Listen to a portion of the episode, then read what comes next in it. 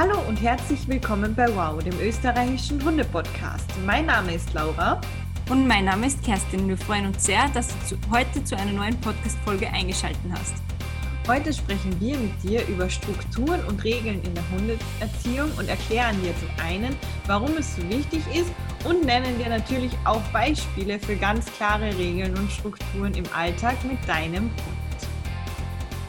Genau, bevor wir mit diesem spannenden Thema jetzt durchstarten, ähm, habe ich noch einen kleinen Hinweis für euch. Und zwar, wenn ihr jetzt gerade auf eurem iPhone, eurem iPad oder eurem MacBook ähm, ja, den Podcast anhört, dann geht doch ganz schnell mal ähm, auf die Bewertungen und lasst uns da eine 5-Sterne-Bewertung da. Die Laura und ich sammeln ja super gerne die Bewertungen, einfach damit äh, wir mehr Menschen erreichen können, weil ich weiß nicht, ob du das wusstest, aber wenn du bewertest, wird der Podcast auch noch mehr Menschen ausgespielt und wir möchten einfach das positive, gewaltfreie Hundetraining in die Welt hinaustragen und du kannst uns das super gut dabei helfen. Also einfach mal den Daumen nach oben klicken, fünf Sterne anklicken und wir freuen uns wirklich sehr.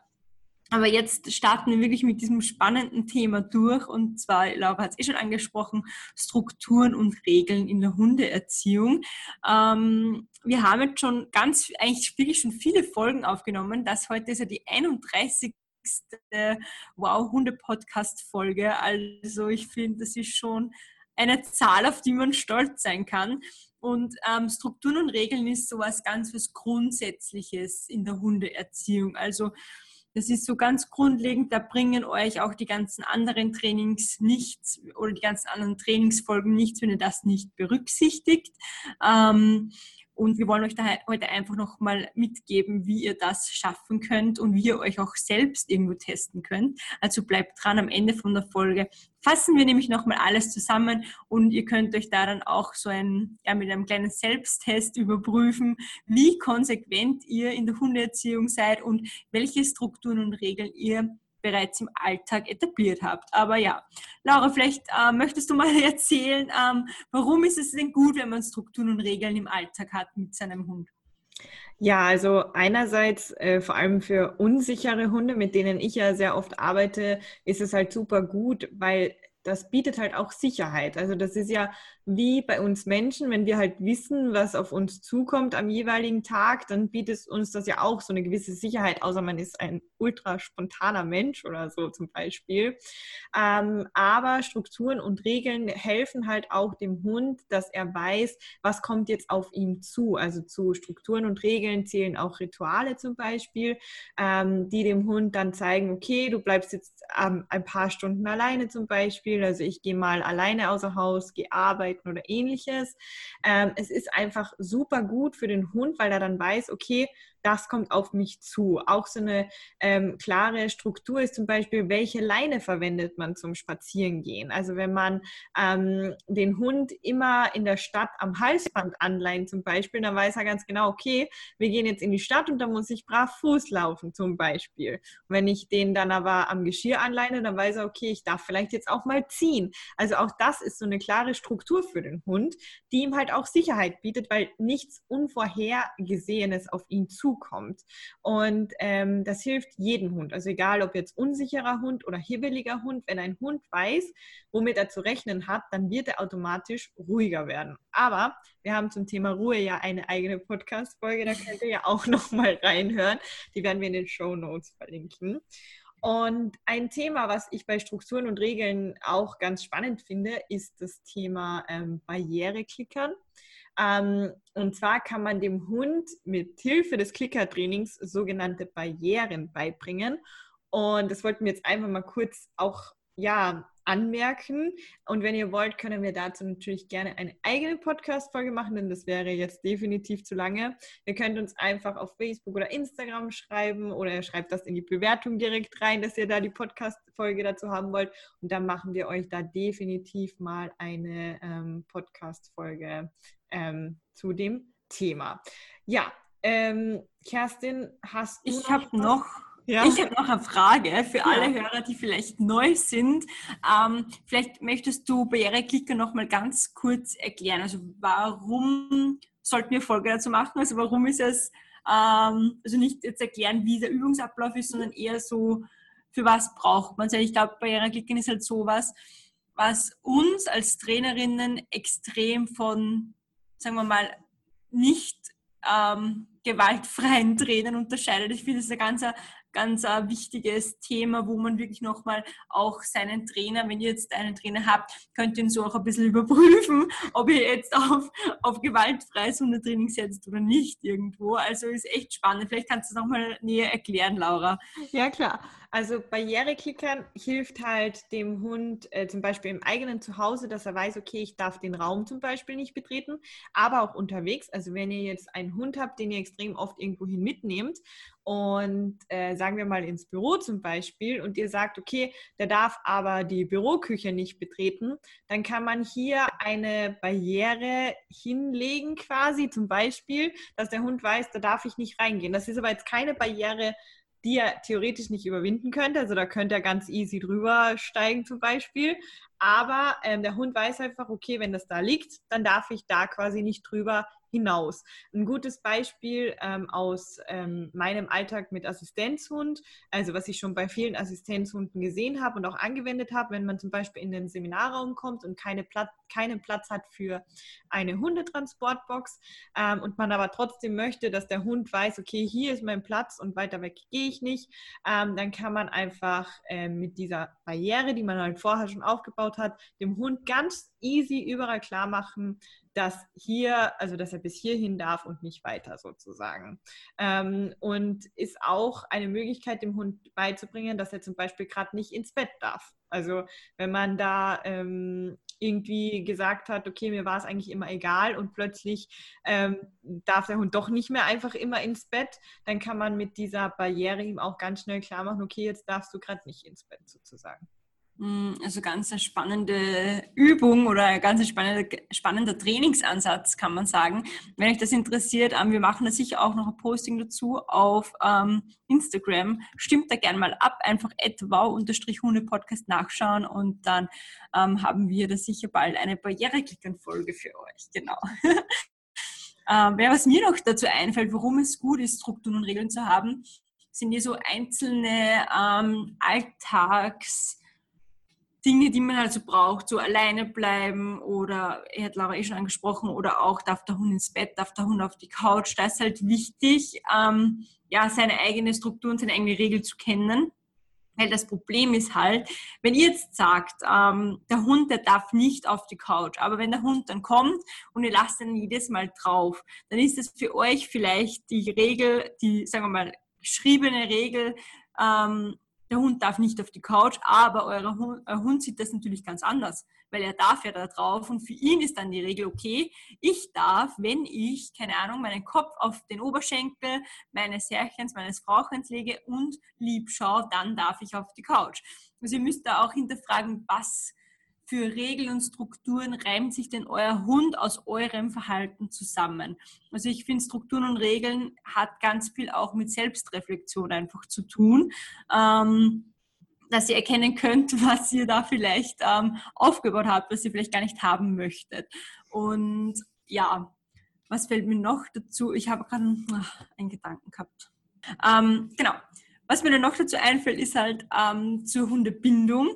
Und zwar, wenn ihr eurem Hund klare Strukturen und Regeln verpasst, ähm, dann fühlt sich der natürlich auch irgendwo beschützt und gut aufgehoben, weil ihr dem Hund die Entscheidung abnimmt, dass er entscheiden muss. Also ihr nehmt ihm die Entscheidung weg. Ihr sagt dann, okay, ganz ein blödes Beispiel jetzt, ähm, es ist eine Weggabelung, es geht nach rechts und nach links und wenn ihr dann ähm, die Führung halt übernehmt und sagt, okay, wir gehen jetzt nach rechts, ähm, dann habt ihr den Hund die Entscheidung abgenommen und genauso ist es bei allen Strukturen und Regeln im Alltag. Wenn ihr jetzt sagt, euer Hund bekommt nichts vom Tisch bei der Abendjause zum Beispiel oder euer Hund darf, darf aber ins Bett, euer Hund darf aber nicht auf die Couch. Wenn ihr solche Regeln aufstellt die konsequent durchzieht, nehmt ihr natürlich eurem Hund diese Führungsposition, also die Entscheidung mehr oder weniger ab. Und das kann eure Hundebindung oder die Bindung halt zu eurem Hund extrem verbessern, weil er sich einfach sicher und gut aufgehoben bei euch fühlt. Und das wiederum spinnt dann wieder so weit, dass auch Hundebegegnungen zum Beispiel durch das besser werden könnten, können. Also durch das Vertrauen, dass ihr die Situation übernehmt und ihr bei jeder Hundebegegnung zum Beispiel der gleichen Struktur folgt und ähm, das immer wieder ähnlich ausschaut, kann euer Hund also weiß, was jetzt passiert, er weiß, übernimmt das und ist entspannt und bleibt entspannt und springt vielleicht nicht ins Halsband oder ins Geschirr. Genau. Und du hast eh so schon ein super tolles Stichwort gesagt. Konsequenz ist halt hier so was Ausschlaggebendes, aber da haben wir dann später noch einen kleinen Selbsttest für euch. Genau. Ja, ähm, Bevor wir jetzt weitermachen mit dieser kurzen, knackigen Folge, ähm, haben wir noch einen kleinen Hinweis für euch. Und zwar, ja, ist ja jetzt dann soweit. Ähm, ab morgen, also kommt von wenn ihr die, Hunde, die, die ähm, Folge hier anhört, aber ab morgen öffnet ja meine Hundeschule. Ähm, und die Laura und ich können jetzt endlich auch bei Wow Hunde Podcast direkt auf der Website Online-Coachings anbieten für euch. Das heißt, wenn ihr dann in dieser Woche noch auf unsere Website geht, www.wow-hundepodcast.com, dann seht ihr da nicht nur die üblichen Podcast-Folgen, sondern ganz, ganz viel mehr. Ähm, sondern könnt ihr euch auch entscheiden, ob ihr ein Training bei Laura oder bei mir buchen möchtet, ähm, was es da grundsätzlich für Angebote gibt. Wir werden euch da auch informieren, falls es noch weitere Angebote geben sollte. Aber schaut auf jeden Fall mal vorbei, checkt die Website aus und ja, schreibt uns, wie sie euch gefällt. genau. so, und ja, Laura, jetzt machen wir weiter mit ähm, noch ein paar Beispielen, bevor wir dann zur Zusammenfassung kommen, oder? ja, also ein klassisches Beispiel, was wir, glaube ich, vor allem kennen, wenn vom Besuch bei Oma und Opa, ähm, ist Essen vom Tisch. Also wenn es die klare Struktur und Regel zu Hause gibt, dass es kein Essen vom Tisch gibt, dann gibt es das bitte nirgendwo. Also nicht im Restaurant, nicht bei Oma und Opa, nirgendwo, wirklich nirgendwo. Also ich weiß nicht, wie es dir da geht, aber Lichi bekommt halt nichts vom Tisch, also nie. Ähm, und meine Oma und, und, mein Opa wollen ja halt immer was geben.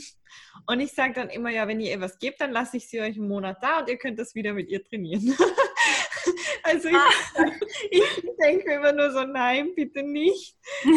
Wirklich, das ist so, da ist halt eure Konsequenz auch gefragt, dass ihr da auch einsteht für diese mhm. Regel und das auch sagt, also klar kommuniziert quasi. Und ähm, was da bei uns auch ein super Beispiel ist, du weißt es ja, also Lichi darf ja am, am, also nicht am Esstisch, sondern an den Sesseln daneben schlafen, also die darf ja da drauf springen und schlafen. Aber die ganz klare Regel ist halt, dass wenn wir essen, dann kann sie da trotzdem schlafen, das ist mir egal. Aber sie darf halt dann nicht versuchen, auf den Schoß zu steigen, während jemand isst oder so. Ne? Also da gibt es da nichts. Und sie darf schon gar nicht irgendwie einfach auf den Tisch äh, versuchen, irgendwie zu klettern und sich da was zu nehmen. Also da muss man einfach, ja, ganz konsequent sein. Das ist so ein Beispiel, mhm. das mir einfällt. Was fällt dir noch ein? Ähm, ich habe da noch eine interessante Geschichte dazu für alle, die vielleicht nicht alleine wohnen, sondern mit einer Familie oder mit einem Partner zusammen wohnen. Da ist auch ein ganz wichtiger Punkt, dass ihr die gleiche Vorstellung von euren Strukturen und Regeln habt. Wenn jetzt, keine Ahnung, du denkst dir, auf die Couch darf der Hund auf keinen Fall rauf, dann gehst du in die Arbeit und dein Partner sagt zum Hund, ja komm rauf, geh mit mir kuscheln oder so, dann ist halt das ist wirklich, wirklich blöd für den Hund, weil der hat ja dann auch keine Ahnung, was er jetzt richtig macht, was er falsch macht. Und dein Training, dass du den Hund abtrainierst, auf die Couch rauf zu hüpfen, ist halt dann echt sehr, ja, mit ganz schlechten Aussichten, wenn er immer wieder bestätigt wird durch Streicheleinheiten, dass es super cool ist, wenn er auf der Couch liegt. Also da unbedingt, bevor ihr überhaupt mal mit irgendwas anfangt, eure Regeln und Strukturen zu überprüfen oder falls ein Hund bei euch einzieht, macht vorher klare Regeln. Ihr könnt die natürlich immer ändern, aber sprecht die bitte mit euren Familienmitgliedern, mit euren Partnern, mit euren Hundesittern oder wo halt der Hund vielleicht auch ja länger mal ist oder wenn ihr, ähm, wenn der Hund jeden Mittwoch und Donnerstag einen Tag bei der Hundeoma ist, dann sollte dort auch ähm, ähnliche Regeln oder gleiche Regeln sogar eingehalten werden im Idealfall, genau. Ich habe da auch noch was, weil du das mit dem Hundesitter gerade gesagt hast. Und zwar, eine Freundin von mir hat mal eine Hundesitterin gesucht. Also die macht das auch professionell, diese Hundesitterin. Und die hat halt die ähm, Regel, dass ähm, die Hunde, wenn sie jetzt irgendwo im Raum liegen oder so und sie irgendwie durch den Raum spaziert und drüber steigt, dann soll der Hund liegen bleiben. Und meine Freundin hat aber die Regel, dass der Hund keinesfalls liegen bleiben soll, sondern bitte aufstehen soll und ausweichen soll, weil sie halt ein Kind zu Hause hat. Und das ist halt so ein Beispiel, was halt sehr gut ist, weil wenn der Hund da jetzt beim Hundesitting liegen bleiben soll und zu Hause aber aufspringen soll und ausweichen soll, dann ist das halt für den Hund ganz unklar. Und da muss man halt wirklich sich mit dem Hundesitter, so wie du es auch schon gesagt hast, halt klar absprechen, was möchten wir vom Hund, welches Verhalten möchten wir vom Hund, weil das ist super, super wichtig für den ganzen Alltag, also für euren Alltag und auch eben für den Hund. Mhm.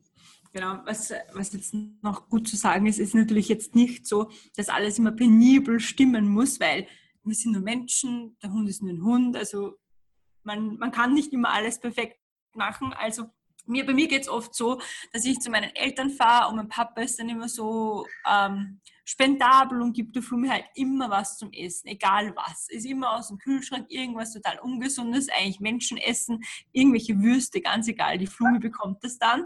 Und ich habe wirklich, ich habe hab mich schon so oft darüber aufgeregt und ich habe schon so viel diskutiert und irgendwann ist es halt auch für mich einfach, wo ich mir denke, nein, das, das sind immer meine Nerven nicht wert. Und das ist, finde ich, auch ein gutes Kompromiss. Dann bekommt die Flummi halt dort bei meinem Papa immer so komische Wurst. Das ist für sie auch ein Ritual, das ist eine ja. Regel. Die weiß auch, die rennt dahin, die sucht den im ganzen Haus und bringt den dann zum Kühlschrank. Das ist so ein Ritual, das machen die beiden.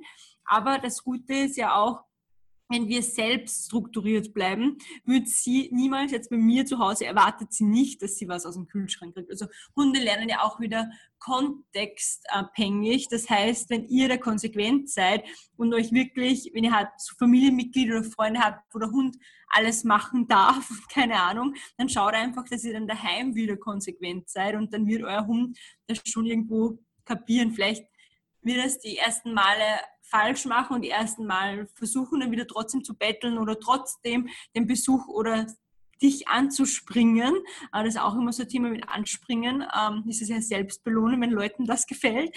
Aber ja, einfach dann schauen, okay, das funktioniert mit dem Menschen nicht, aber daheim oder wenn wir alleine sind, wenn ich mit meinem Hund alleine bin, dann funktioniert es einwandfrei und dann schaue ich auch auf die richtige Konsequenz, auf Strukturen und meine Regeln und das wird dann eingehalten und das versteht der Hund dann auch. Also da jetzt nicht ähm, verzweifeln, dass es jetzt super kompliziert wird und man allen alles erklären muss. Das habe ich am Anfang gemacht, wie ich die Flumi neu hatte, wie die Flumi eingezogen ist. Da war ich super penibel, aber ich habe dann ganz, ganz schnell erkannt, dass das einfach auch nicht zielführend ist auf Dauer und mehr meine Nerven beunruhigt oder kostet, wie dass die Flumi da jetzt Verhalten, komische Verhaltensweisen aufzeigt. Genau. Ja. Und was mir dazu auch einfällt, ist ja auch, wenn jetzt euer Hund bei euch zu Hause immer auf die Couch darf, also wirklich immer, heißt es ja noch lange nicht, dass er bei jedem Freund, den ihr besucht oder keine Ahnung, einfach auf die Couch darf. Also bei uns ist es so, ähm, Liti darf eigentlich bei den Menschen, wo wir halt regelmäßig sind, bei den meisten ähm, auf die Couch, ähm, auf die äh, Bank beim Tisch und sowas halt, damit sie mir auch helfen kann. Aber es gibt halt eine Oma, da darf sie das nicht und da weiß sie das auch. Also die hat das auch noch nie probiert dort. Weil bei uns ist es halt so, also wir haben das halt so gemacht, ähm, wenn ich Liti einmal sage, sie darf rauf, dann ist es auch für sie so, okay, ich darf darauf. Aber wenn ich ihr das, das bei der Blume auch so. Aber wenn ich ihr das nicht sage, dann geht sie auch nicht drauf. Also wenn ich jetzt zum Beispiel dich besuchen kommen würde, ich war ja noch nicht bei dir, immer noch nicht, ähm, dann ähm, würde ich auch, wenn ich jetzt zu Lichi nie sage, sie darf einfach aufs Sofa, dann würde sie nicht einfach draufspringen. Aber wenn ich es, ihr das halt einmal erlaube, dann würde sie halt sagen, juhu. Also das ist halt so, da muss man sich auch darüber im Klaren sein, dass das eben, dass man das dem Hund schon beibringen kann, dass es dort so ist und dort so. Aber beim Futter vom Tisch, also wirklich jetzt vom Tisch, würde ich halt auch immer an Restaurantbesucher denken. Mhm. Weil Lucy ist halt zum Beispiel so, die haben wir ja nicht von klein auf und die dürfte halt immer Futter vom Tisch bekommen haben, keine Ahnung. Aber im Restaurant, die steht dann immer bei allen Nebentischen und bettelt so herum und das ist halt immer mega doof, obwohl sie eh schon seit Jahren nichts bekommt. Aber das wird halt in den ersten zwei Jahren halt einfach sich bei ihr richtig gut eingeprägt haben. Mm, ja, das stimmt. Also da wirklich auch immer Prioritäten bei euch abschätzen, wenn ihr zum Beispiel sagt, Betteln vom Tisch geht gar nicht, so wie es bei der Laura ist, geht gar nicht, geht gar nicht, dann auch wirklich schauen, dass ihr das vielleicht durchzieht. Also wirklich bei allen Personen. Wenn es dann aber so ist, ist wie die Couch, wo man manchmal darf man es, manchmal nicht. Es ist eigentlich auch nicht gar nicht so schlimm. Dann kann man da auch variieren. Also dann kann es auch sein, zum Beispiel bei meiner Mama darf die Flumi nicht auf die Couch, mir darf sie auf die Couch. Sie weiß, bei meiner Oma darf sie nicht auf der Couch, wenn der Opa zu Hause ist. Wenn der Opa nicht zu Hause ist, dann darf sie auf die Couch. Die Flumi checkt das halt auch. Also Hunde sind, die merken sich das eh ganz gut, was sie dürfen was nicht und wann sie es dürfen. Also, aber ja, am besten, besonders wenn ihr jetzt anfangt mit dem Thema Strukturen und Regeln, lieber mal am Anfang etwas zu konsequent und zu ambitioniert sein, wie zu wenig, weil euer Hund wird das auf jeden Fall merken, wenn ihr da euch leicht um den Finger wickeln lasst. Genau, und ich würde mir tatsächlich auch zu Anfang, auch wenn sich Regeln und so ändern können, wie du ja schon gesagt hast, würde ich mir vielleicht das auch irgendwo aufschreiben. Und vor allem, wenn man eben mit einer Familie zusammen wohnt, mit einem Partner oder so, das vielleicht auch irgendwo aufhängen. Weil so eine Standard- also so eine Struktur oder sowas, was dem Hund auch signalisiert, hey, wir gehen jetzt spazieren, ist ja zum Beispiel das Anleinen. Und wenn wir jetzt als Regel haben, der Hund muss aber sitzen beim Anleinen und der Partner weiß das nicht, ist es auch wieder blöd für, den, mhm. für einen selbst. Und deshalb würde ich es vielleicht auch empfehlen, wenn ihr euch das mal aufschreibt. Also wirklich, mhm. damit euer Partner auch mal nachlesen kann, hey, was sollte sie nochmal tun oder was soll der Hund nochmal tun? Ja. Das ist auch das Gleiche, wenn ihr alleine zu einem Hundetrainer oder in eine Hundeschule geht. Dann müsst ihr natürlich auch danach, wenn euer Partner nicht mitgeht oder die Kinder nicht mitgehen, auch nochmal klarstellen, dass jeder diese Regeln, die neuen erlernten Dinge verstanden hat. Das habe ich bei der Flummi früher auch immer so gemacht, weil die Mama hatte die Flummi da drei Tage in der Woche und ich bin dann immer zur Mama und habe gesagt, so entweder du gehst mit oder du hörst mir eine Stunde lang zu, was wir gelernt haben, dass du das dann auch einhältst, damit die Flummi das auch wirklich lernen kann. Ja, genau. cool.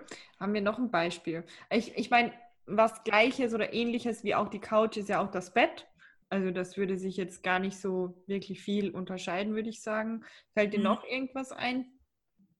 Ja, es ist einfach überall, überall im Alltag so. Also auch aufpassen, wie du schon gesagt hast, wenn der Hund weiß, du ziehst dir die Jacke an, und für den Hund bedeutet das, wir gehen jetzt raus, dann würde ich da zum Beispiel auch üben und trainieren. Willst du das wirklich? Willst du wirklich, dass dein Hund jedes Mal in so eine freudige Erregung kommt, wenn du deine Jacke anziehst? Oder übst du lieber, dass für den Hund das kein Ritual oder keine Struktur ist, die auf einen Spaziergang hinführt und übst ihm lieber, dass das auch okay ist, dass er liegen bleibt oder dass für ihn das keine große Sache mehr ist? Also solche Sachen könnt ihr halt auch üben, trainieren und hinterfragen, ob es ob das schon irgendwie Strukturen sind, die ihr vielleicht unbewusst etabliert habt. Das gibt es sicher bei euch. Also, ich habe ja. da eine Story dazu. Also für mhm. jetzt noch zum Lachen. Ähm, Lichi darf mir ja die Jacke ausziehen. Und das war eins der ersten Sachen, die sie gelernt hat, weil sie das von selbst angeboten hat. Also da war sie noch ein Welpe. Und ich fand das halt immer mega süß, wie sie da herumgesprungen ist und sich so freut, die Jacke auszuziehen. Macht sie immer noch mit viel Freude. Das Ding war, jedes Mal, wenn irgendwer die Jacke in die Hand genommen hat, ist die herumgesprungen und auch während ich die Jacke angezogen habe, ist die herumgesprungen wie eine Irre. Und dann kamen wir immer näher zur Assistenzhundeprüfung und ich dachte mir so, nee, also ich glaube, ich glaube, das geht nicht, wenn die da so herumspringt, während ich mich anziehe. Und ich habe dann einfach innerhalb kürzester Zeit ähm, meinem Hund äh, beigebracht, wenn ich die Jacke anziehe, dann muss sie sich hinlegen und abwarten. Und das war echt super easy, schnell in ihr drin, weil sie halt auch schnell lernt. Ich muss aber auch zugeben, ich habe das dann wieder vernachlässigt und sie springt mittlerweile wieder. Also so, es ist mir egal, aber für die Prüfung war es mir halt nicht egal. Hm. Ja, und da sieht man wieder, ich finde das auch ein gutes Beispiel. Erstens, Hundetrainer sind auch nur Menschen und es ist ich finde das immer ganz wichtig, auch bei allen Trainings zu sagen, wenn dir das unnütz erscheint, was du gerade lernst von irgendeinem Hundetrainer, dann sag das, weil es wird nicht klappen, es wird nicht funktionieren. Wenn du dir denkst, es ist mir so, wirklich so Furz egal, ob der Hund jetzt brav bei Fuß neben mir läuft oder nicht. Das ist zum Beispiel mir wirklich, wirklich wurscht. Mhm. Dann wird der Hund das auch nicht lernen können, weil du auch nicht die Konsequenz, das Durchhaltevermögen und was auch immer hast und der Hund auch merkt, dass du unmotiviert bist. Also lass es einfach bleiben. Mach keine Übungen, keine Trainings, keine Verhaltensänderungen, äh, wenn du das eigentlich gar nicht willst oder wenn es dir eigentlich ganz egal ist. Also das ist vielleicht auch noch so ein Tipp am Rande zum Hundetraining. Absolut richtig. Ja, also ähm, ich würde vorschlagen, dass ihr euch jetzt mal einen Zettel und Stift nehmt oder eine Notiz-App auf eurem Handy öffnet und dann äh, wird Kerstin euch nochmal so kurz zusammenfassen, was ihr jetzt gehört habt, würde ich vorschlagen. Genau. Also, wir haben ja gesagt, es gibt ein kleines Quiz jetzt hier am Ende oder beziehungsweise ein Quiz, ein Selbsttest eher. Also Stiften Zettel sind hoffentlich gezückt und jetzt ähm, am besten schreibt ihr euch jetzt mal auf, wann bekommt denn dein Hund, was er möchte, ähm, weil du halt nicht konsequent warst. Also das Beispiel von vorher nochmal, wann liegst du zum Beispiel auf der Couch? Der Hund darf eigentlich auf die Couch, kommt dann aber und schaut dich mit großen Augen an und du sagst, ja, okay, komm rauf. Also denk da jetzt mal nach, ähm, pausier sonst auch gerne den Podcast oder schreib dir einfach die Frage auf und mache später. Ähm, wann bekommt der Hund das, was er wollte, weil du nicht konsequent warst? Also einfach mal alle Situationen aufschreiben. So, wenn du das jetzt gemacht hast und da hoffentlich ein volles Blatt Papier vor dir liegt, weil ganz ehrlich, wenn ich die Übung jetzt machen würde, würden da wahrscheinlich auch eine halbe Seite mit Sachen draufstehen. Das ist halt einfach so, weil man unbewusst ganz viel übersieht. Ähm, dann ähm, über, schau dir die einzelnen Situationen an und denk mal drüber nach. Reflektier mal, warum ist das so? Ist es dir eigentlich egal, dass der Hund zum Beispiel beim Couch-Beispiel jetzt wieder, ist es dir egal, dass der Hund auf die Couch darf? Würdest du dich eigentlich eh freuen, wenn der Hund auf der Couch liegt, weil es super cool zum Kuscheln ist? Oder ja, überleg da ein bisschen, warum ist das so, dass du da nicht konsequent bist? Und wenn du dann für dich ähm, überprüft hast, ob du vielleicht dieses Ritual ähm, ja eh gut findest und du das so beibelassen möchtest, dass der Hund auf der Couch liegt zum Beispiel, dann ja, dann ist es gut, dann führ das auch so ein. Wenn du aber wirklich sagst, na, eigentlich will ich wirklich nicht, dass er zu mir auf die Couch hüpft, dann leg dir am besten ein Trainingstagebuch an, beziehungsweise schreib dir das einfach auf auf einen Zettel, ist ja dann egal, und notiere dir immer, wann kommt das vor und ähm, mach dir, wie Laura hat das eh vorhin vorgeschlagen, auch gleich für die ganze Familie ein Zettelchen, was du dir irgendwo hinklebst, dass jeder immer gut sieht, wo du wirklich draufschreibst, der Hund darf nicht auf die Couch, auch wenn er süß schaut, auch wenn er bettelt, er darf nicht auf die Couch beispielsweise. Und dann schreib dir wirklich mit, ähm, wenn du vielleicht wieder mal nicht konsequent genug warst, aber schau dann drauf, ähm, dass immer öfter du die Konsequenz durchgesetzt hast wie nicht. Weil irgendwann wird euer Hund dann auch verstehen, dass er da vielleicht auch nur auf die Couch und ihr das okay gebt. Also das ist so ein wandelnder Prozess, aber auf jeden Fall unbedingt immer reflektieren und überprüfen. Genau. Also nochmal ganz kurz aufschreiben, wann bekommt ein Hund, was er will, weil du nicht konsequent warst. Zweitens überprüfe die Situationen, die du dir jetzt da aufgeschrieben hast und reflektiere, ob du das willst oder doch nicht willst. Und der dritte Punkt ist dann umsetzen, was du denn jetzt für dich beschlossen hast. Darf der Hund rauf, darf er nicht drauf und für am besten auch zu dem Thema ein kleines Trainingstagebuch, ganz genau. Ähm, ein oder zwei Tipps von mir noch oder zwei Dinge, die irgendwie passend sind. Ähm, äh, Tipp Nummer eins, wenn du zu faul bist, irgendwie dir ein Trainingstagebuch zu überlegen, dir nicht so ganz klar ist, wie sollst du das machen oder keine Ahnung. Ähm, es gibt von mir zum Beispiel den Hundekalender, wir können euch das ja mal verlinken. Da könnt ihr auch eigentlich super Trainingstagebuch daraus machen, weil das ist nicht datiert, also das kann man jederzeit nutzen, wie man möchte. Ähm, und da gibt es auch so Notizseiten, die ihr auch raus äh, tun könnt, um die zum Beispiel aufzuhängen mit den Regeln oder sowas. Also das verlinken wir euch gerne. Und noch eine Sache eigentlich zum Abschluss. Euer Hund wird nicht die Weltherrschaft übernehmen, wenn er auf die Couch darf. Also das hört man ja ganz oft irgendwo und, und ähm, dann hört man immer wieder, der Hund ist dominant, wenn er da auf die Couch darf. Und das ist nicht der Fall. Also Nietzsche dominiert mich immer noch nicht, obwohl sie auf die Couch darf. das war mir einfach jetzt noch irgendwie wichtig anzumerken. Hast du noch irgendwas, Kerstin? Ja, ich finde, das war super gut. also, ich glaube, wir sind da sowieso beide so, die Hunde dürfen generell überall hin. Es ist halt immer nur, wenn man sagt, ja, jetzt nicht. Also wenn man seine Meinung kurzfristig ändert, dann sollte der Hund das auch akzeptieren können. Und da könnt ihr dann auch sehen, sieht sich euer Hund als Oberbacker oder eher nicht. Also wenn euer Hund dann einfach liegen bleibt und ihr sagt, komm, jetzt geh runter oder so, dann würde ich das schon mal mit einem Training ansetzen. Aber wenn euer Hund dann eh verschwindet und ihr sagt, so, geh jetzt auf einen Platz oder was auch immer, dann würde ich mir da überhaupt keine Sorgen machen. Also ja, alles immer mit der Ruhe sehen und einfach ja, positiv denken und arbeiten. Euer Hund macht eh also sicher super kooperativ und, und will euch ja das Leben jetzt nicht erschweren oder so. Genau. Ja, cool. Das war's eigentlich von uns. Ähm, wir wünschen dir einen entspannten Alltag mit deinem Hund. Deine Laura und deine Kerstin.